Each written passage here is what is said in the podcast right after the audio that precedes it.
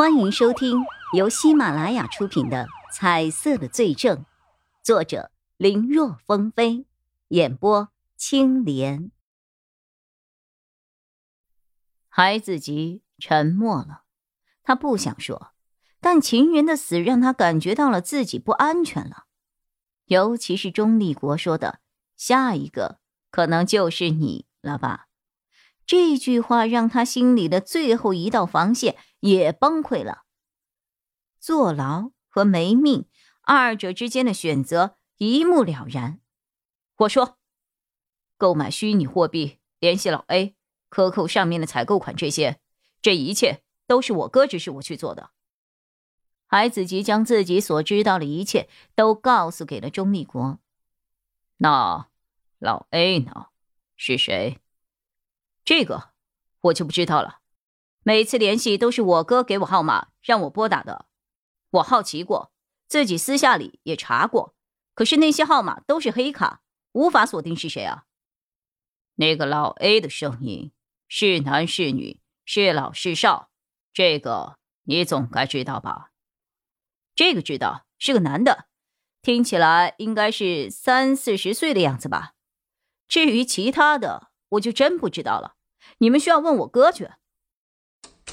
不多久，钟立国来到了另一间的审讯室，开始了对海仁敏的审问。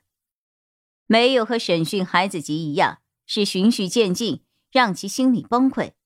这一次的钟立国是直接把 U 盘里的录音，还有孩子吉的审问录音给放了出来。他挑明了：“你弟说这一切都是因为你，你呢，有什么想说的？”海仁敏张着嘴，半天无言，脸上的表情是青一阵儿白一阵儿的。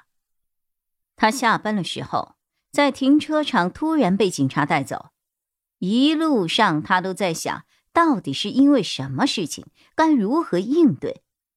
对此，他都已经打好了腹稿。可让他万万没有想到的是，他那个傻弟弟竟然录了两个人的音，而且还什么都招了。还把责任都推到了自己的身上。这三板斧下来，他之前的心理建设和准备都白费了。沉默了一阵后，他先是把海子吉一阵破口大骂，等骂完了，然后耷拉着脑袋：“我也是被威胁的，有人用我的妻女来要挟我，说。”我不听他们的话，我的妻女就要死。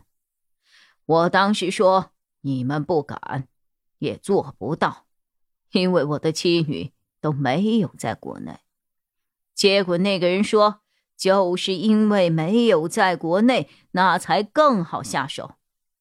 国外的各种示威和抗议的活动很多，随便引发一些小冲突很常见，死一两个人。没谁会注意的。海仁敏瞧出来钟立国不相信，他又带着哭腔：“你们要相信我呀，我说的，哎呀，我说的都是真的。那个威胁你的人是谁呀？不知道啊。那个人用的是变声器呀。你被威胁的证据呢？”像你弟弟这样的录音有吗？啊，没有没有啊！我没有想到还可以有这样的办法。不知道是谁，证据也没有，你让我怎么相信你啊？钟立国冷冷的继续说着：“我现在所能看到的，只是你想甩锅给一个不存在的人而已。”想和你弟弟一样摘干净自己的罪责？不是啊，不是呀，警察同志，我说的都是真的呀。海元敏急了。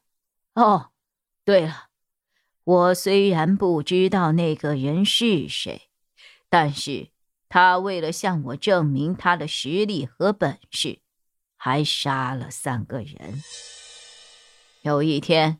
他打来电话说：“让我看明天的报纸。我当时觉得莫名其妙，但第二天我就看到了有一家三口被杀的新闻。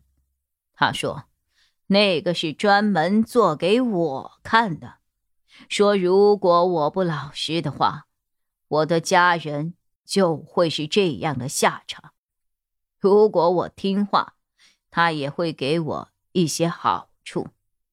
一个是要命。一个是给钱，您说我怎么选呢？钟立国没有理会海仁敏最后那句话，而是追问这个案子的细节和时间。最后，警方查到，这个新闻里面报道的事情的起因是男主人在外面做生意得罪了人，被人上门寻仇后灭了全家。行凶者在法庭上的态度十分嚣张，拒不认罪。此案社会影响面极广，性质极其恶劣，所以最终罪犯被判了死刑。案子是有这么一个案子，可这个案子并不能够说明海仁敏刚才说的就是实话呀。钟立国这么想，可当他看到当时负责调查这个案子的警员的名字的时候，愣了。因为当时负责这个案子的警员是白丽磊。专案组办公室里，钟立国正在召集大家开会，根据目前所掌握的情况来制定接下来的调查方向。老黑是谁？威胁海仁敏和海子吉兄弟的神秘人又是谁？从目前已知的线索来看。老 A 是霍敏中的可能性比较大，因为那段录音里提到的情况和前一阵发生的事情高度吻合，而且之前大家还很疑惑，霍敏中为什么要去各大媒体曝光不法商贩。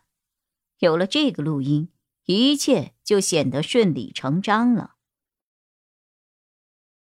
本集播讲完毕，感谢收听，更多精彩内容。请在喜马拉雅搜索“青莲嘚不嘚”。